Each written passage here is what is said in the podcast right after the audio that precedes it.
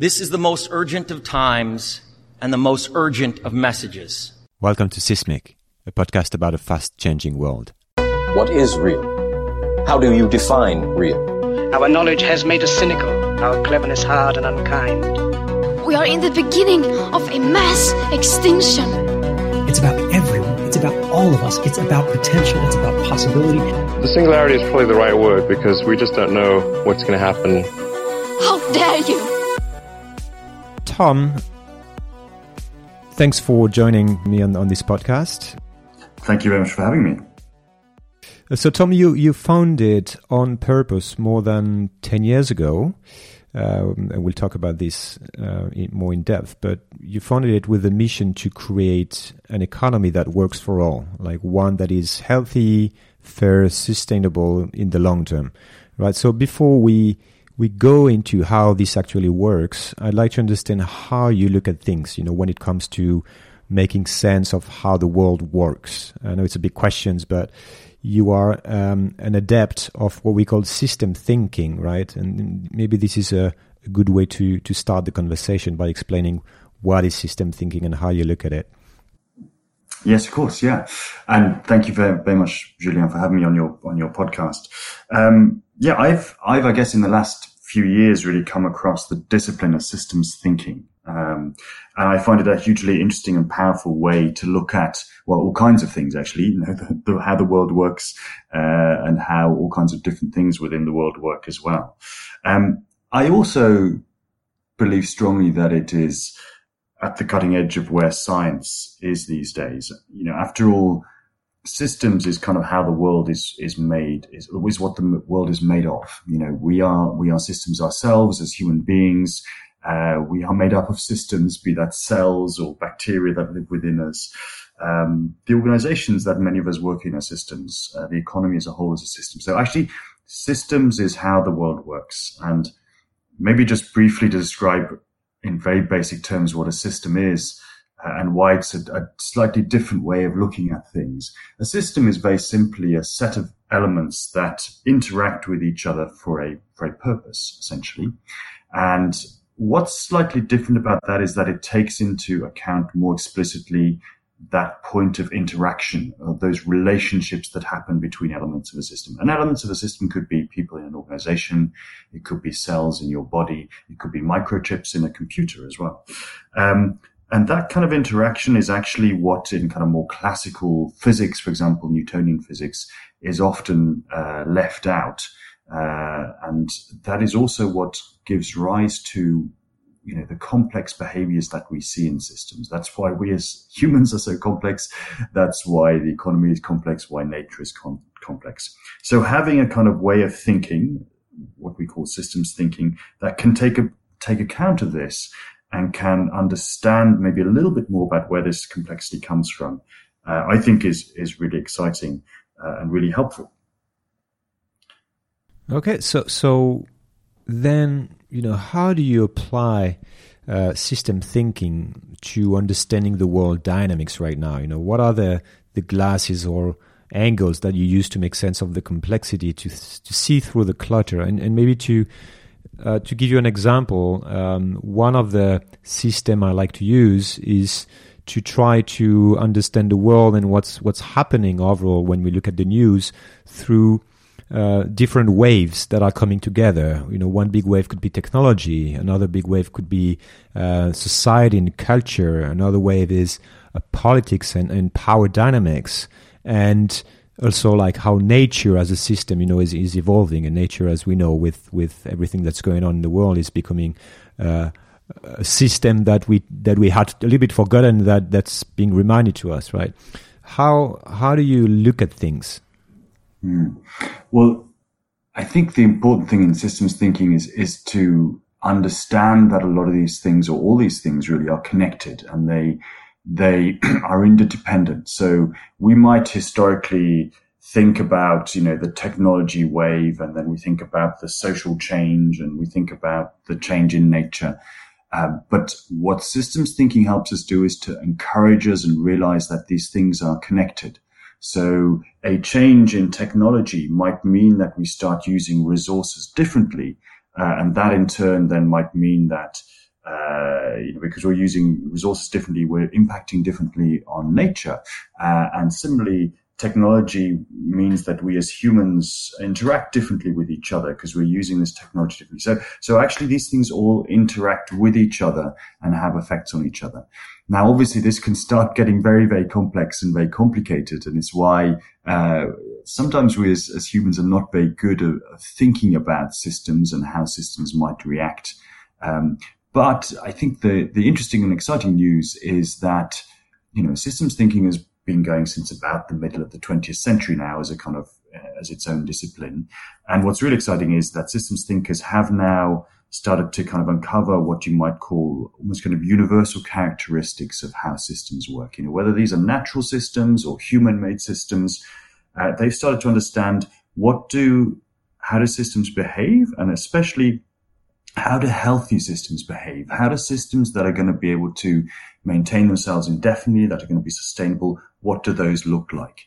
And it's now possible to kind of look at certain characteristics and across all kinds of systems say, you know, probably this system is, is, uh, you know, kind of not very healthy because it's not conforming to, to this kind of characteristics. Just to maybe give you a very couple, couple of small examples to, make a bit more tangible. Um, we know, for example, that in healthy systems, resources get spread around to every part of the system. And now, if you think about that, if you think of our human body as a system and our blood as being a way of, of, of um, moving around the resources within our body, you know, blood gets circulated to every part of the system. But you can think about that at very different levels as well. So if you think about uh, our, our countries or our economies and politics, you know, how well do we distribute resources, economic resources or other resources for that matter around all our, all our countries?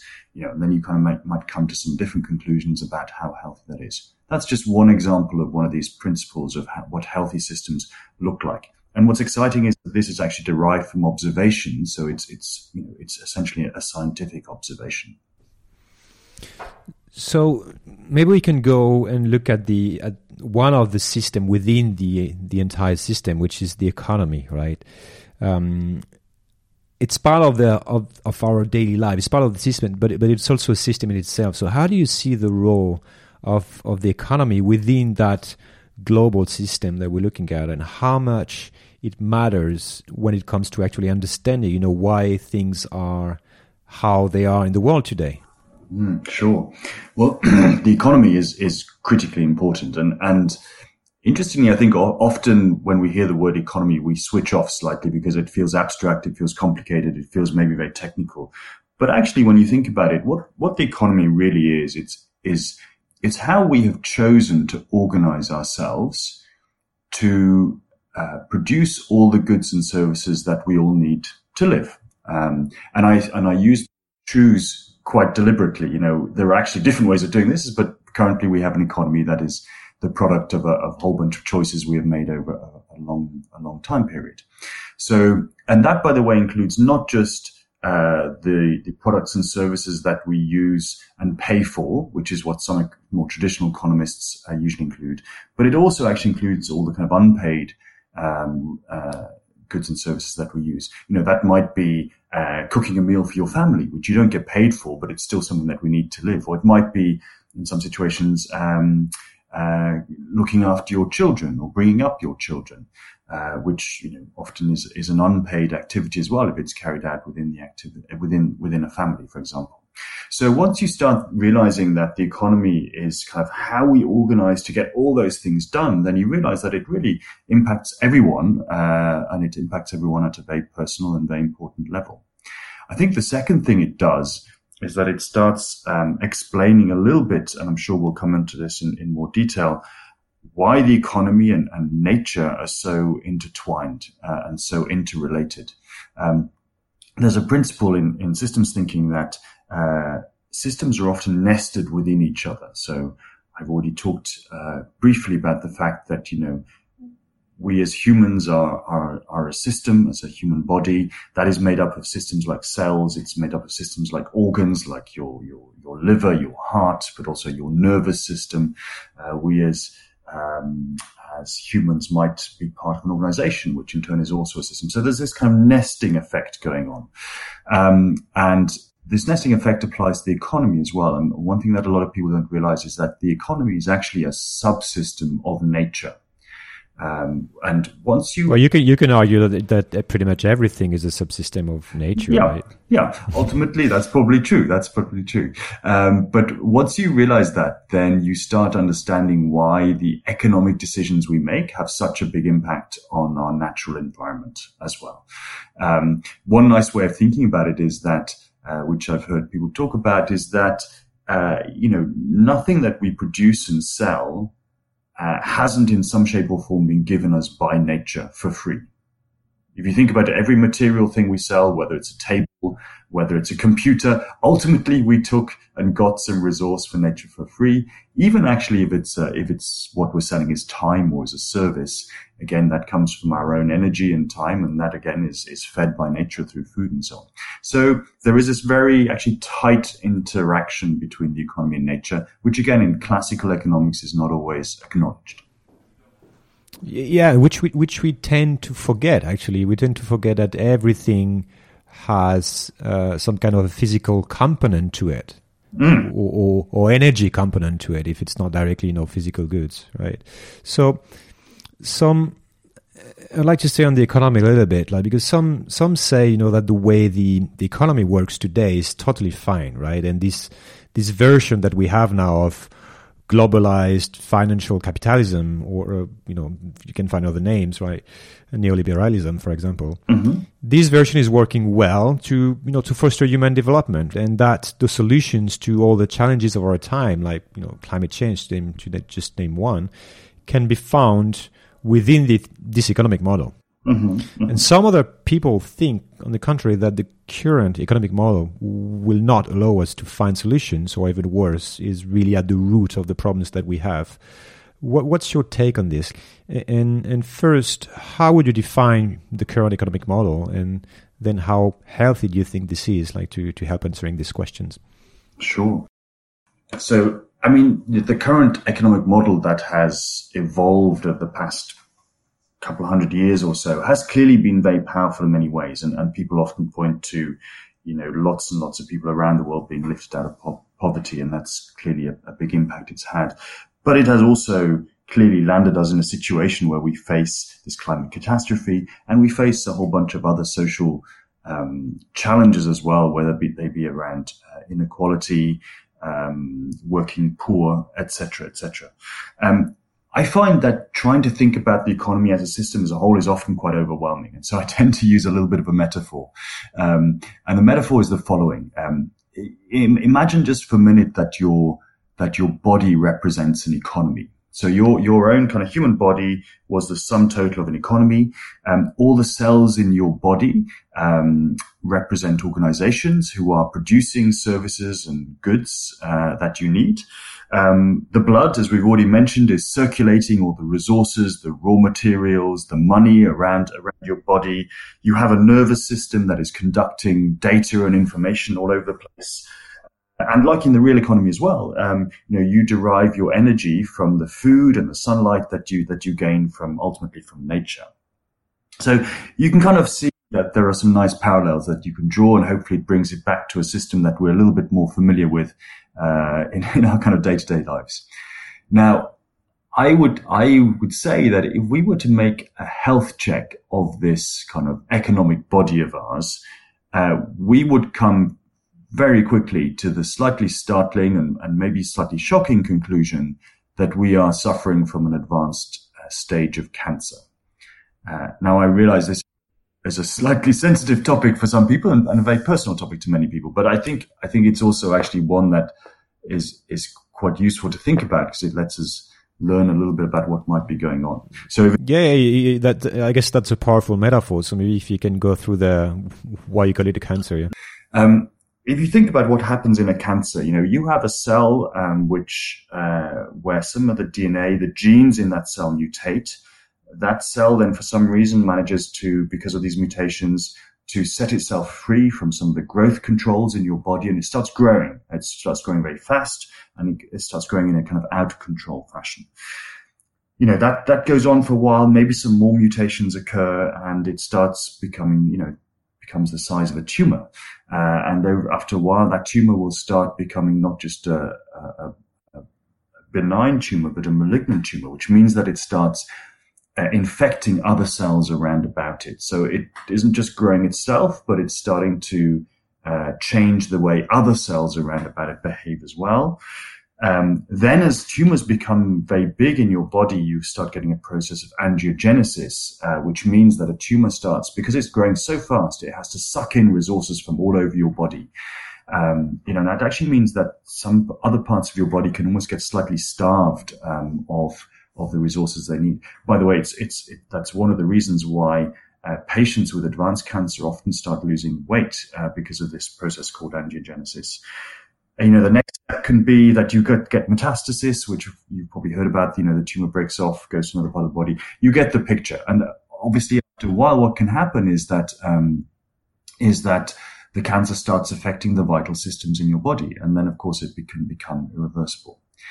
Now, what what does this tell us about the economy? Well, and, and why do I think that the economy uh, it's fair to say that we see cancerous behaviors in our economy as well. Well, I think, I hope some of the parallels you will be already drawing in your, in your mind as we speak, but I think you can point to organizations and companies that have kind of loosed themselves from growth controls that are growing for growth's sake, whose purpose has changed, you know, rather than like, like a healthy cell trying to, um, do its part to um, to, yeah, to maintain the entire system, to maintain yeah, the healthy system. What it's doing is it's just going for its growth. So it's you know um, that you can see uh, situations where companies are in, in, in inverted commas infecting other companies with that type of way of working.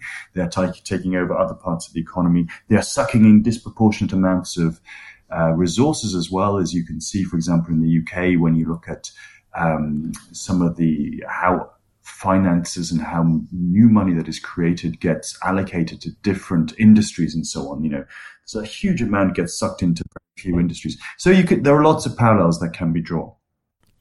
That's very interesting also because you, that's also looking at, um, you know, the place of the human activity on, on this planet because you have this, this entire ecosystem that you can look at as, as a body, which is the, the planet, right? The nature and you have that species like hum- humans mm. that are behaving very differently. So you can also like uh, look at the entire system and how human behavior can be seen as a cancer. You know, when you look at nature overall, right?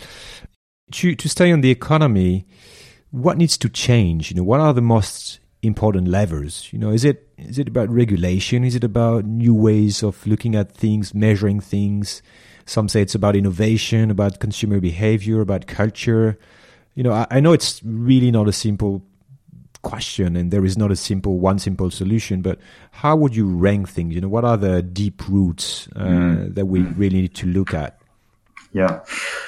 I mean in many ways it's it's about all of the things that you just mentioned uh, and the question is what is the common thing that we need to think about uh, amongst all of those. Um, I sometimes use what I uh, kind of an iceberg metaphor, which you might be familiar with. You know, ninety percent of the iceberg is below the waterline; you can't see it, and yet uh, often what we focus on is the bit that we can see, which in in in this kind of metaphor represents the behaviors. What is often below the waterline are the kind of um, the reasons for those behaviors, the underlying uh, values, the underlying mindsets, the worldviews that we have. Uh, and I actually think that uh, it's those things that we need to think about. And we can come back to the cancer metaphor here a little bit as well, which is, I think, helpful. If you think about what is the root cause of cancer, it is um, the mutations that happen in your genes. Uh, you know, there are thousands of mutations happen every day. Most of them have no effect whatsoever. Some of them are positive. Occasionally you get one that is negative and might lead you a little bit closer to uh, cancerous behavior. Um, you know, you so you that happens. What then happens is that feedback loops in your cell get loosened. You know, the growth controls get loosened. Uh, and then thirdly, what can happen ultimately is that the purpose of that cell changes. So from going, as we talked about, from being a cell that is trying to play its role in maintaining a healthy body, it becomes a cell that is trying to grow as big as it possibly can, you know, for its own sake. So the three things. And you then think about, okay, what, what's the equivalent of that in our economy? the the change in mutations in genes for me is is the kind of real root cause, and that is. Um, if you think about it, the change of that is the, the change in our fundamental values. The genes represent our values, the values which are very fundamental underlying uh, how we run our economy. They are the kind of the unquestioned assumptions we make, the stories we tell each other. Uh, and these, like our genes have been mutating over a certain amount of time, these values have been mutating over hundreds of years as well. And somehow we have ended up in a situation now where we have a kind of set of values, a, um, a worldview or a paradigm is a slightly more technical view, which is allowing this kind of, if you like, this cancerous behavior to happen. Some some could call it culture, right? Yes, it, it, it certainly has a big effect on our culture because it affects, you know, as I say, the kind of narrative that we have, what we see being success, what we uh, what we aspire to. These things are all kind of closely closely intertwined, uh, and ultimately, therefore, I think what we need to do, um, one of the three things we need to do, is to work on those values. Uh, if we try and change the economy by only kind of trying to change, as it were, the symptoms or the behaviors, you know, what is above the waterline in the iceberg model, I don't think that's actually really going to get us to where we need to be. We need to be brave enough to go down and think about those deeper things, which are quite fundamental questions like what is success? Uh, you know, why do we do what we do? Uh, what, what are those fundamental values and stories that we tell each other that shape ultimately how our economy works and how the organizations work within our economy as well. Okay, so I mean that that's that's very clear. Like, and I think what what I find interesting is that you really go really go deep, right? It's about um, individual behavior that's uh, that's building collective behavior and collective thinking. I, I would like to talk about what you do now. You know about your organization On Purpose what is this approach that you're taking to to changing you know how the economy works you know i guess it's related to what you just said but i'd like to understand you know, what is what is purpose about and and why you think it actually it can make a difference. Yeah sure. Let me tell you briefly what we kind of do very tangibly On Purpose and then i'll tell you a little bit how that relates i guess to what we've just been talking about. So and On Purpose, we run a one year full time leadership program. Um, we take people who want to, who have realized that they want to, in their career, um, make sure that they have a, a, purpose and are doing meaningful work, uh, and maybe feel at the moment that that this isn't happening. Um, they hopefully find out of us. They they apply to us, and they, if they get in, they quit their job uh, and they come to us for a year full time, and we organize four things for them. Two six month placements uh, where they are working on a paid basis in two different organizations, um, in a very wide range of organizations. But the common factor is always that uh, they are trying to think about how do you more intelligently integrate social, commercial, environmental ways of working. So in some ways, it's maybe taking a little bit more of this kind of systems type of approach. We have half a day week of training every Friday afternoon, and we have lots of one-to-one support as well um, through mentoring and coaching. So people kind of experience the real world of what it's like to try and make some of this change happen. Uh, they can get the skills that they need to do that and the support, and, and really importantly, they can kind of get their their their tribe. They have the support of the cohort of the people who are going on this uh, this journey with them together as well. And of course, what happens during this year is that they get exposed to essentially um, the fact that you can run organizations according to a different set of values.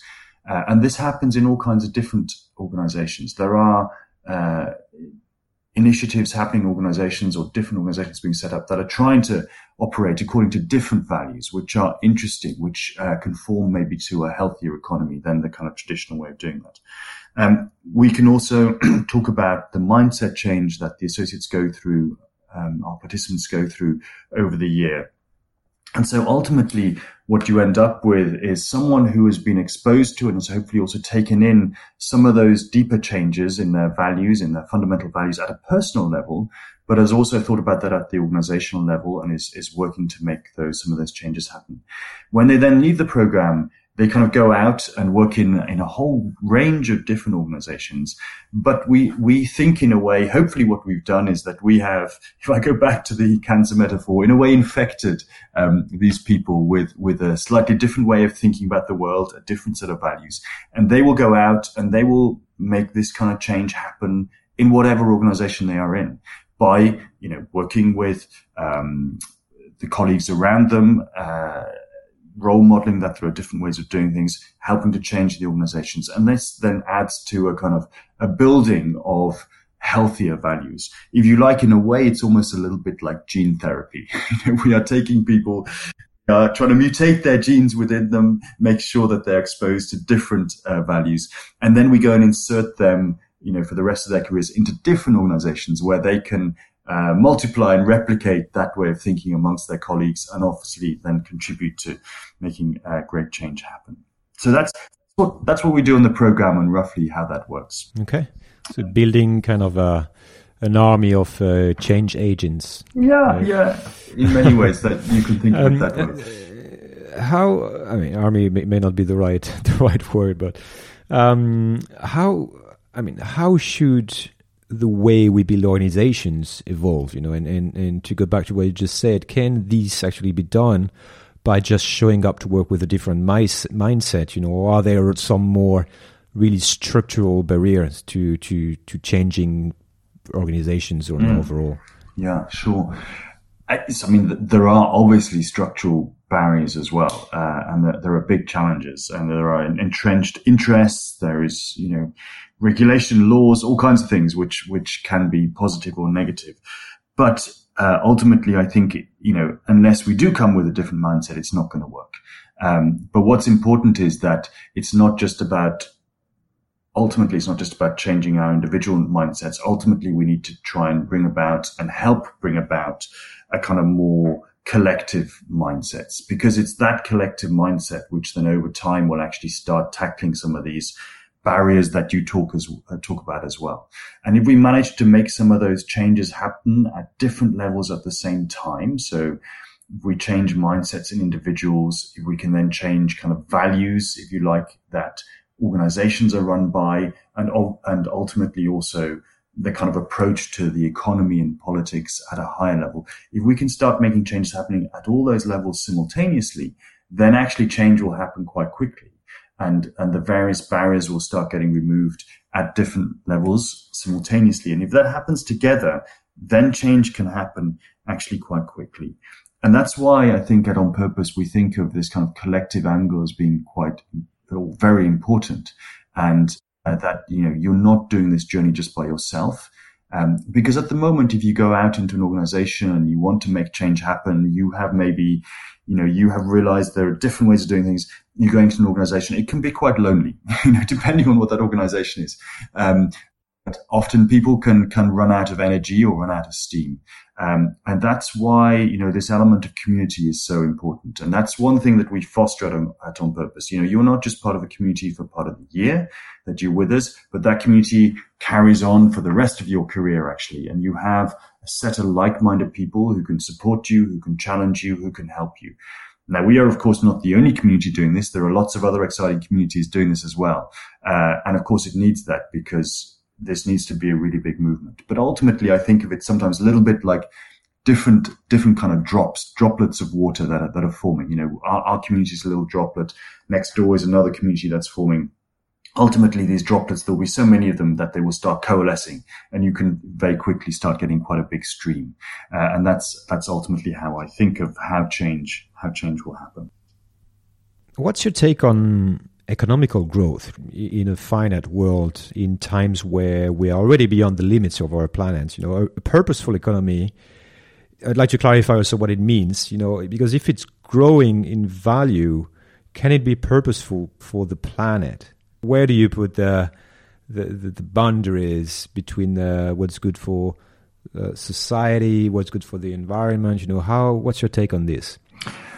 Sure. I mean, ultimately, my take is that uh, and this is another kind of principle of systems thinking, is that um, it has to be good for the planet and the economy and the organizations and ourselves. You can't have what's good for the economy without it also being good for the planet ultimately. Because if it's bad for the planet, it's going to be bad for the economy and that's going to be bad for us as individuals as well. So actually it's back to this point that it's all interrelated and interdependent. Um, now, obviously people, um, it's, it's, I think it's obvious that, you know, we live on a finite planet. You know, there are, there are physical boundaries to that in terms of the resources that we can extract, also boundaries in terms of the, uh, sinks that we can use up. So you can think of that as, as how we pollute things. And the, the carbon sink is obviously one, the one that's most talked about, but there are many other ones as well. So it's clear that we, at least at that kind of physical material level, we, we can't have infinite growth or certainly not at the kind of rate that, that we're trying to do at the moment. Um, now, some people think that you can decouple uh, that kind of growth, or that uh, you can decouple growth from that kind of material or physical effect on nature. You know, and maybe that's true, but um, I, I, you know, there are also many people who I respect who think that is is not really ever going to be possible. And I think, in a precautionary way, if we're, if we're being serious about this, we probably should assume that that you know it's not may not be possible to the extent that that we think. Because if it doesn't work this time, you know, if we if we get to kind of 20 years time, we go, oops, we haven't managed to decouple. Oop, it doesn't work. it's going to be a little bit too late. So, but I think more fundamentally, I think there's a, there's a more interesting question or more important point here, which is, you know, talking about growth is in a way the wrong answer to the wrong question. Yeah, this is, should not be about whether we think growth is possible or not because that implies still that we think growth is essentially the, the, the, goal. You know, we still think that growth is what is needed to make us successful. Growth is what is needed to make us happy. Growth will create jobs. Growth will create wealth, all those kind of things. Actually, what we need to think about is how do we create a healthy system, you know, a healthy economy within a healthy uh, natural world uh, and actually healthy lives for us as individuals within that as well. And, you know, growth was actually only ever a proxy measure for trying to create that. And it turns out it's been a pretty bad proxy measure. Actually, it has all kinds of unintended consequences. So I think we need to get back to more directly thinking about what is the, the real goal, which is how do we create an economy that allows everyone to live a kind of fulfilled and, and, and dignified and meaningful life and where we can do that within the boundaries of our planet. And that's where the system thinking comes in again. You know, the systems thinking and what do healthy systems look like? If we know that in a healthy system, like I said, for example, resources get distributed to all parts of the system. You know, let's make sure that happens. If we know that in a healthy system, um, you know, in order for uh, any part of the system genuinely to be healthy and well, actually all parts of the system need to be healthy and well. You know, if we, if we really understand that and really grapple that, that will come, make us come up with some really different answers. We also, if we know that in a healthy system, uh, resources get reused multiple times. You know, we, we, we get as much out of them as we can. Then again, that leads us to all kinds of different ways of thinking, both about our economy and about, and about how we run organizations. That last point, in fact, is a, is, is a there's a lot of kind of positive stuff happening because that is essentially what the circular economy is doing. So that's one uh, really interesting space where uh, the circular economy, I think, is living principles that are you know, directly in line with some of these healthy principles of, of systems. We just need to kind of find that way of that type of innovation in lots of other places as well. Yeah, and to go back to the notion of, uh, of growth, you know, it's also um, when you take a step back, it's also surprising to see how we really associate the this term growing growth with with the economy only, right? Because you could argue that there are many other things that you can you could you could grow. Um, mm-hmm. You, you, could grow, you know, the level of literacy. You can you can want to grow the the level of uh, uh, connection with people, the level of uh, knowledge. You know, like there are plenty of other things that you want to be growing and that need to grow. It's just that the way we we define growth is by uh, the growth of amount of money in the system, right? Of the of, I don't know. It's uh, to me it sounds as you were saying. It's like we, we talk about growth as if it has only one definition. Yeah, no, that's that's very true. And and the interesting thing about some of the things that you just mentioned is that growth in some of those cases doesn't imply a kind of zero sum game. You know, if we think about growing money in the system, yeah. ultimately some people get that money and other people don't get that money. Uh, and you can then argue about how fairly is that distributed. If you think about growing relationships, which is one of the things that you just mentioned, um, which, you know, actually is, is an important thing because the kind of epidemic of loneliness, mm-hmm. certainly in the Western world, is, is, is, is, is, uh, is, is terribly sad. Uh, if you think about growing relationships, you can grow relationships um, without, well, obviously without material input, so it doesn't affect nature in that sense. Um, but also, it's one of those interesting things where if two people come together and form a friendship, that friendship benefits both of those people. You are not exchanging something. You know, in a, in a classic economic exchange, I give you money, you give me goods, uh, and and thereby we've exchanged something.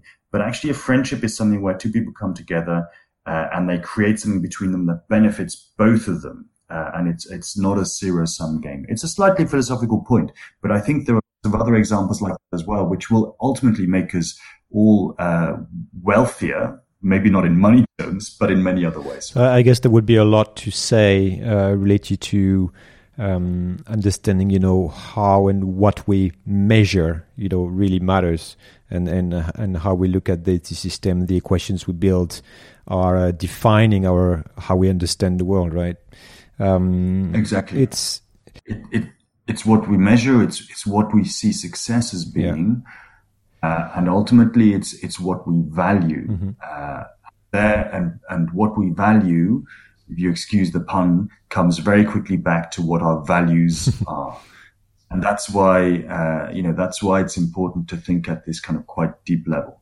Uh, and, you know, and that sometimes can feel very overwhelming and it feels like that's going to take a long time and how are we ever going to change that? But actually, you know, uh, certainly here in the UK, and I think certainly in other parts of, of, Western Europe at least, and I'm sure in other parts of the world as well, uh, there's a there's a recent example of, of where this has changed incredibly quickly. You know, the use of plastics has over just a couple of years suddenly become something which people have, I think, created a whole different value set around. You know, suddenly companies are trying to reduce plastic in their packaging. Um, you know, um, fast food outlets and coffee shops are not giving you a plastic cutlery anymore or plastic lids. Um, you know, you take in your own um, yeah. coffee to the coffee shop. You know, that that is essentially a values chain change that has happened okay, it's happened in a quite a specific and a relatively small area, but it's happened incredibly quickly.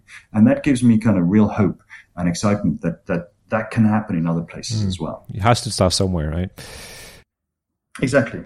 Well, last month you, you published uh, an article declaring uh, climate emergency and explaining how mm. the context has changed uh, since you created On Purpose 10 years ago. Can, can you talk a little bit a little bit about this? Yeah, of course.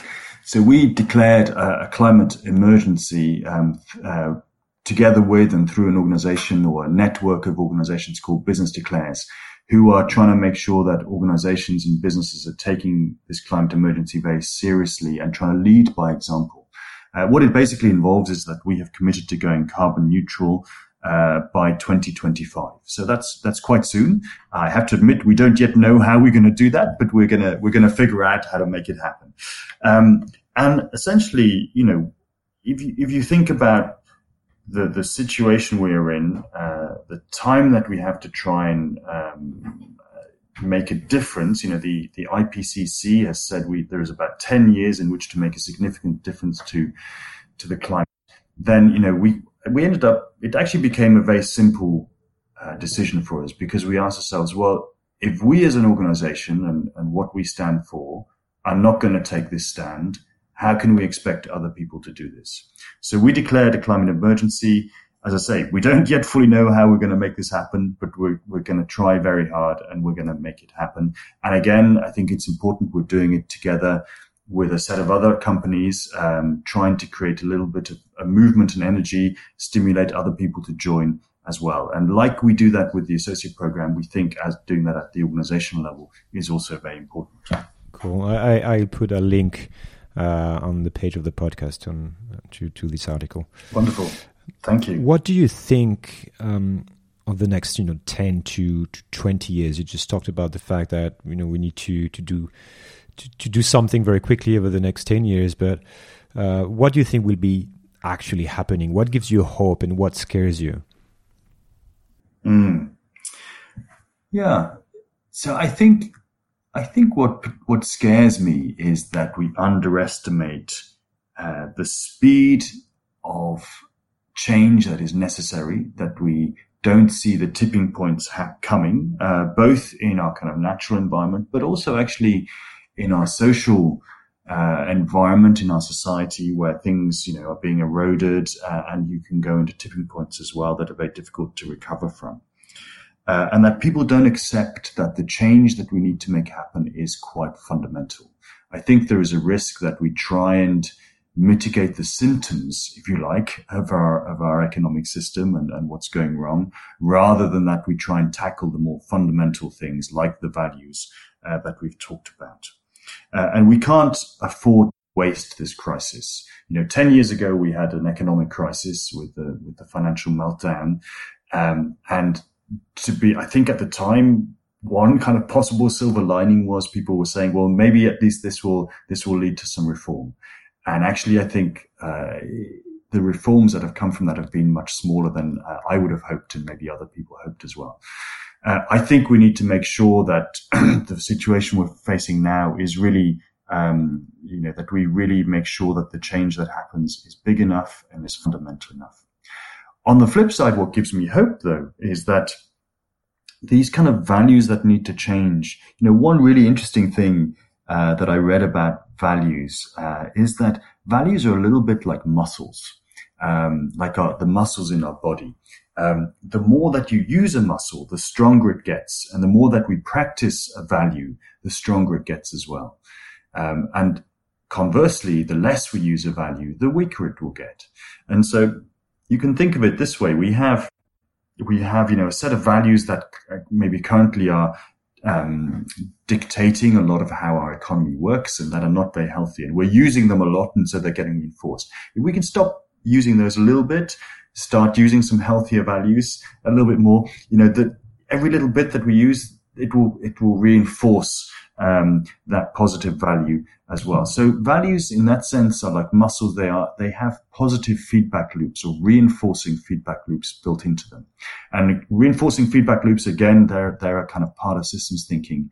And they mean that change can actually happen really, really quickly. And it's always happens surprisingly quickly, more quickly than we might think. So that's what gives me hope. A little bit like the plastic example we talked about. Actually, change can happen quickly. Um, and if we, if we kind of, if we're all uh, thinking about that, trying to make sure that we're, we're genuinely, as it were, using this crisis for the right things, then I think we can come out in a much better place. Uh, it's it's also interesting, you know, how um, you can see also what's what's happening in many different countries as a, as, a fight between different type of values. Like uh, the more blatant example is uh, is the U.S. right now, where you have clearly, um, you know, very much conservative values versus very progressive values, and, and kind of extreme in in in both you know ends of the spectrum, right? And uh, and you can argue that the reality of the next you know five to ten years will depend on what are the what are the values that that dominate and really take the power, right? but it's um it's it's it's interesting to see the the conversation how it's really different worldviews that are that are fighting against each other. Yes, I think that's true. Um, what I'd add to that is that you know this kind of, in a way, the worldviews that you have just shown us, you know, that there's been this kind of tug of war between whatever you want to call it, socialism and neoliberalism, neoliberalism or more conservative forms of economics for the past hundred years, you know, socialism and capitalism, etc. Um, but what I think is is, and in many ways that has that has been going on for a long time, and I'm not sure. I don't think it's just about whether one or the other of these is right. I actually think we need a genuinely different lens to look at this through, and that is, I think, what this kind of systems thinking approach allows us to do. Interestingly, when you when you look at some of the consequences and some of the implications of thinking about it in a systems way, you come up with with answers and solutions that you know you can't necessarily classify as being whatever we want to call it, socialist or neoliberal. They are actually somewhere in between or they are a genuinely different way of thinking about things. And that's what I think is, is important. We, in some ways, we actually need to get away from that dichotomy of that kind of political spectrum. And we need to think of, we need to think about the world and the economy and nature and how we operate and how we operate our organizations in a genuinely different way. Kind of put that very uh, stale argument to one side and say, okay, if we genuinely want to create an economy that works, if we genuinely want to have organizations that are part of a healthy economy, we need to start from a, a, different starting point. And that is, I think, what this kind of systems type approach yep. gives us. And, and this is what I like with complex system is that it's, uh, it shows that the issue is actually complex. it's not black or white, right? Yeah, exactly, exactly. Um, uh, just say a little bit on the economy. You know, how long do you think the, the current economic system can last? You know, without being reformed in depth. Uh, did you see it collapsing, as some people say or think? You know, at some point, or being reformed? You know, from within, or, or continue this way despite all the the externalities? You know, until everything ends, basically. So, I mean, one, one easy answer to that is that the IPCC has told us that we have about 10 years to make real change happen, uh, for the benefit of the environment. Um, and if we don't, then okay, there won't be collapse in 10 years time. But if we don't make those cha- changes happen in the next 10 years, then there will be collapse in future, whether that is 50 years away or 100 years away. So we don't have, uh, very much time. And in that sense, you know, we are living in, in awesome times, you know, and I, and I mean that in the original sense of the word, but also maybe in the more collect, colloquial sense of the word. You know, these are exciting, important and critical times. They are times of, of, of change and unrest.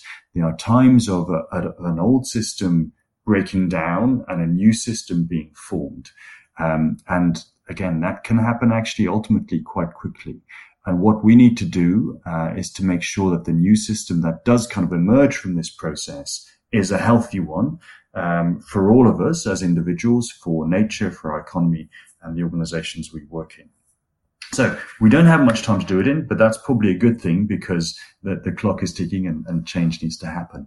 And in many ways, uh, the, these crises that are going on are hope are going to spur, you know, relatively quick action, and they are in a way going to loosen up the system. You know, some of the old structures and the systems, some of the entrenched interests are almost going to get stirred up and loosened up, uh, which will make it easier actually to make change happen. We just need to make sure that the change does happen is hopefully built on a on a solid and healthy foundation.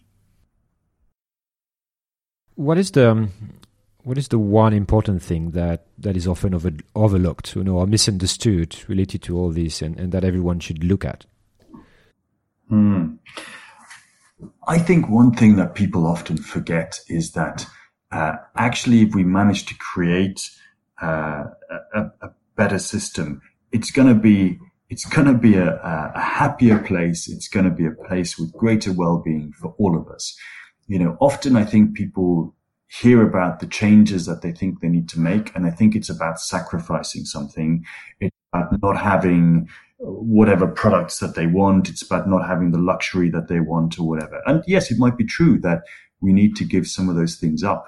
But actually, in reality, some of those things that you think you might need to give up and, and that you might be worried about are not necessarily the things that are making us truly. You, you mean a new iPhone every year?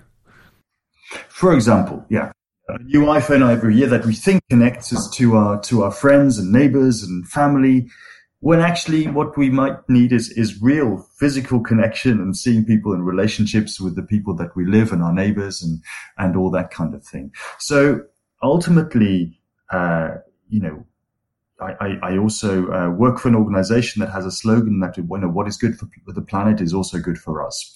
Uh, and I also think that applies to the economy. What is good for a healthy economy ultimately will be good and healthy for us.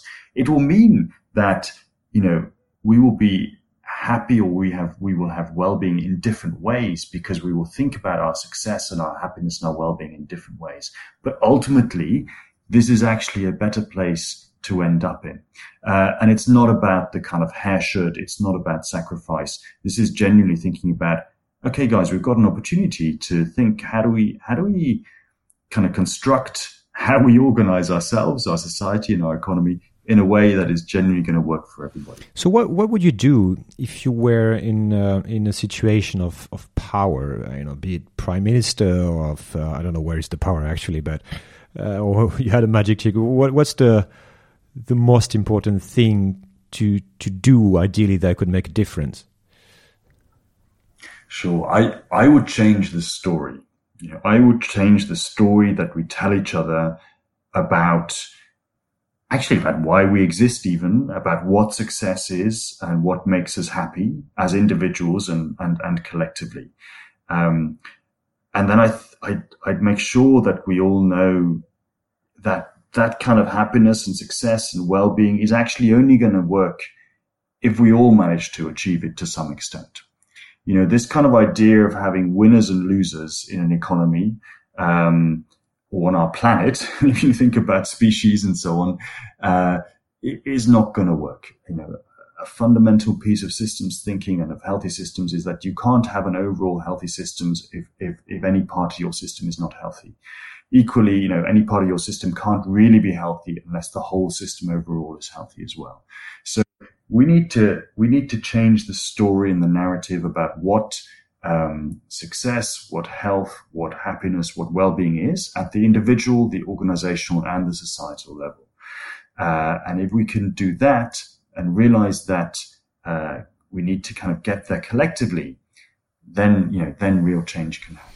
And I guess I have another question related to applying this to the the corporate world, you know, professional to professional um, mm-hmm. uh, systems, right? What would be your piece of advice, or I guess the, the piece of advice you give to to the people around you um, for the professional looking looking for a purposeful path? You know, how do you see our responsibility at a corporate level? Sure. Well, of course, one option for, for a professional looking for a purposeful path is to check out onpurpose.org and see what we do.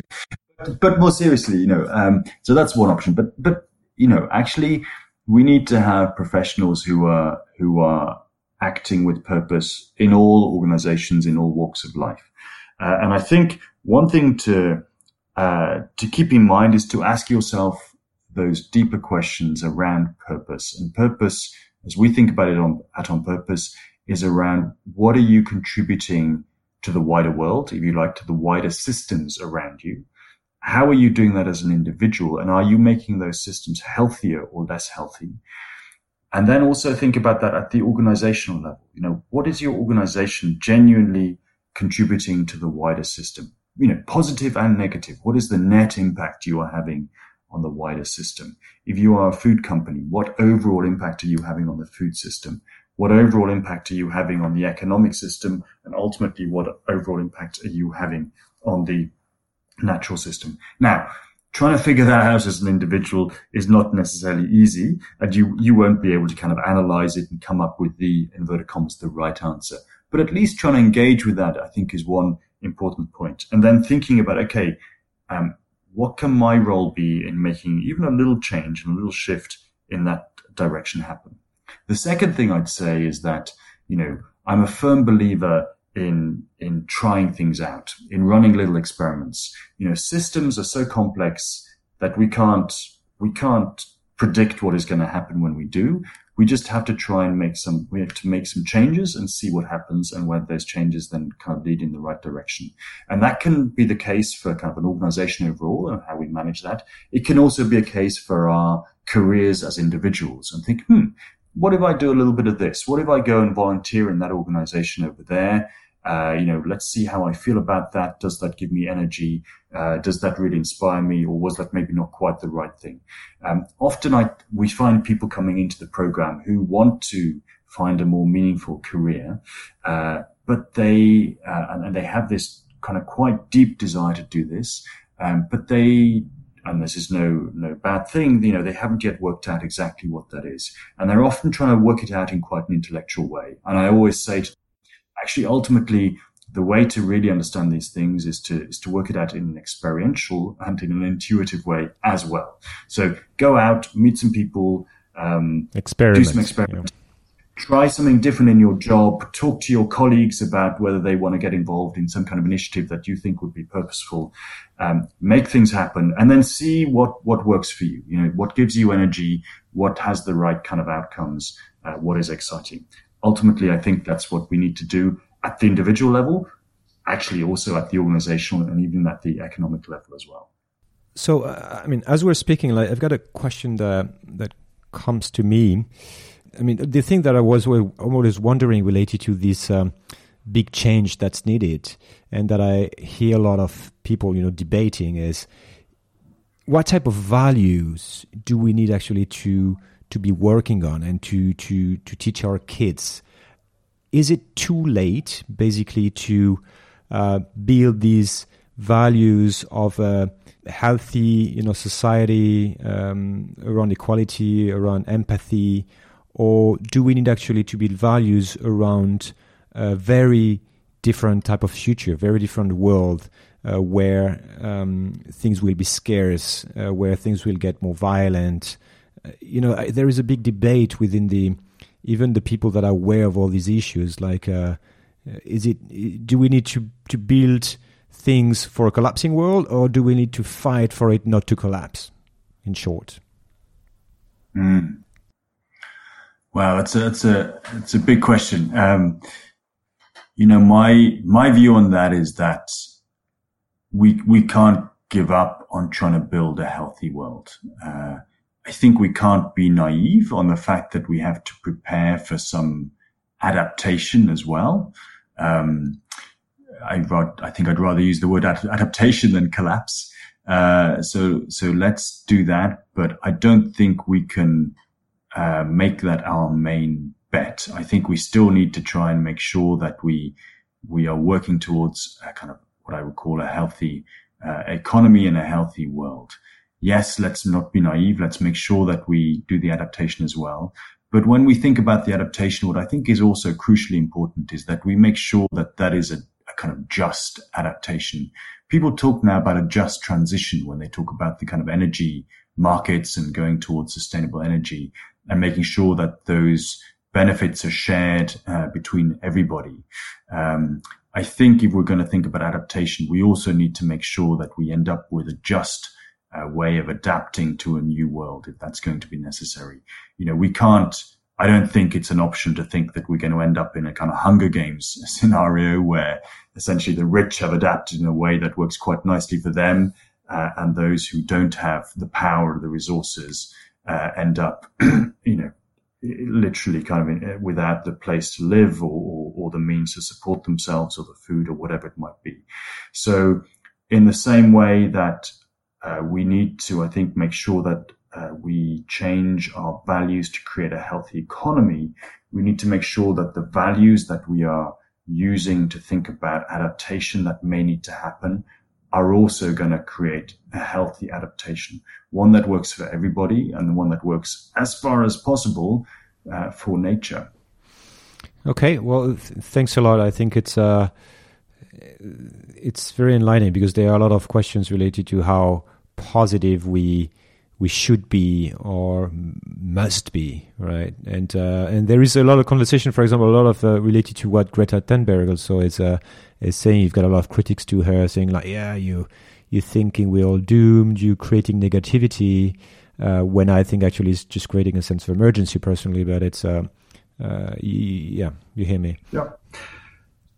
We we have to be we have to be realistic and we have to create that sense of emergency but I actually also think that we have a responsibility to maintain hope uh, and a responsibility to to look for and to find and to highlight the kind of positive uh, future that we can also create. If we don't talk about that positive uh, future, it's not going to happen. There is a principle that comes from appreciative inquiry that is in a way, the stories that you tell each other, the future that you talk about is also going to be the one that's most likely to come about. So we need to not give up on that. We need to talk about that. We need to then also balance that with, with a dose of realism and a dose of emergency. But I think you can, you can do both and you can hold that balance. Last questions. Do you have two books that, that everyone you think should read? Sure, I have lots of books that I think everyone should read. But uh, you, you, can send I, me more. I put the list on the on the website. I, but okay, uh, if I maybe highlight, well, I might I might have three if that's okay. Uh, I won't go too far, but one is one is a book that I that came out just over ten years ago, and I remember reading at the time. It's very simple, and it's called The Spirit Level uh, by Richard Wilkinson and Kate Pickett. Uh, and I think it was the the book that really put inequality on the map. And the, the thesis of the book is very simple. It talks about the fact that inequality is correlated with all kinds of uh, negative outcomes for society. Uh, and that more equal societies, you know, have much better outcomes across a whole range of different things: health, well-being, mental health, uh, crime, trust, you know, etc. Um, but the really fascinating thing is that you might think that that is because uh, obviously if a, if a society is more equal, then the people at the bottom of that society are, for example, happier or healthier or have better well-being. The really exciting thing is that it's not actually about just the, the bottom half of that distribution. It is also about the people at the top of that distribution. They are also happier and healthier and so on as well. So that goes a little bit back to what I was saying earlier around changing the story and, and collectively getting to a place of well-being. The second book, uh, which you, I'm sure you may have heard of, is Doughnut Economics by Kate Raworth. I think that's really exciting because it just, it, it shows us some different ways of thinking. Uh, it takes some of these old ways of thinking that are based on what I would say are these unhealthy values that we've taken as being true, you know, uh, or doctrine for a long time and says actually there are other ways of thinking about this. So it's an exercise in kind of illustrating what some of these, what these new values might be able to lead us towards. And then thirdly, just because I think it's a fascinating question, uh, there's a book by the philosopher called Michael Sandels, uh, which is called What Money Can't Buy. Uh, and again, it goes, because it, it's at that slightly more philosophical, but very practical uh, examples that he gives, but it relates directly to this, this, kind of idea of values and different values and what are the values that we currently hold doing our, in our economy. So those would be my top three tips, the spirit level, doughnut economics, and what money can't buy. I think thanks a lot for your time, Tom. It was uh, it was really insightful and interesting to me. Thank you. Thank you very much, William, for having me on the podcast. None of this is rhetoric, and none of it is hysteria. It is fact.